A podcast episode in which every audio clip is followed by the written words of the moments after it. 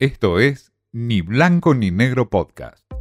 Mensaje directo al grano, porque siempre hay algo nuevo para aprender. Con Martín Di Natale. El fallo de la Corte Suprema de suspender las elecciones en Tucumán y en San Juan generó una hecatombe política. Un verdadero problema para el peronismo que daba por seguro una victoria en este domingo de elecciones en San Juan y Tucumán, con sus predilectos Mansur Uniac. Estos candidatos que, al entender la Corte Suprema, no pueden volver a presentarse como candidatos porque la Constitución no lo permite más de dos mandatos. Esto genera un gran problema para el peronismo, que acusó a la Corte de estar alineada a la oposición y a su vez de proscribir al peronismo. Volvemos a épocas históricas del peronismo. Hablan de proscripción, se habla de una Corte adicta al poder de la oposición y se habla de una Corte que está intrometiéndose en los poderes de las provincias. Acusaciones varias del oficialismo. En la Casa Rosada se preguntan para quién juega la Corte y por qué juega de esta manera.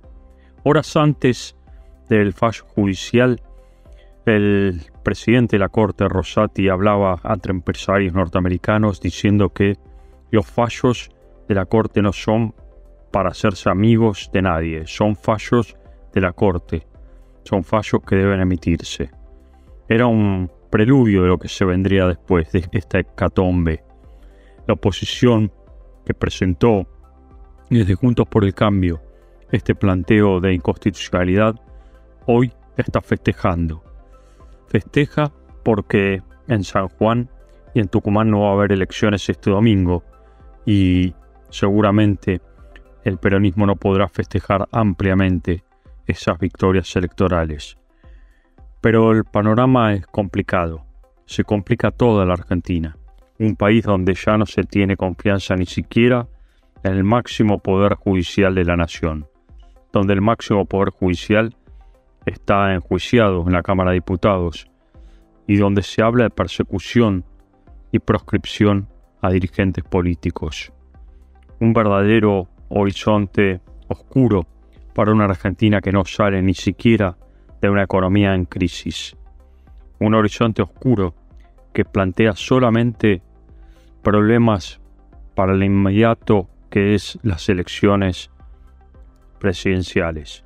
Todo esto forma parte hoy de lo que significa la política argentina, judicializada, por cierto, y en esta judicialización se plantea una Argentina que no sale de esta grieta. Esto fue Ni Blanco ni Negro Podcast.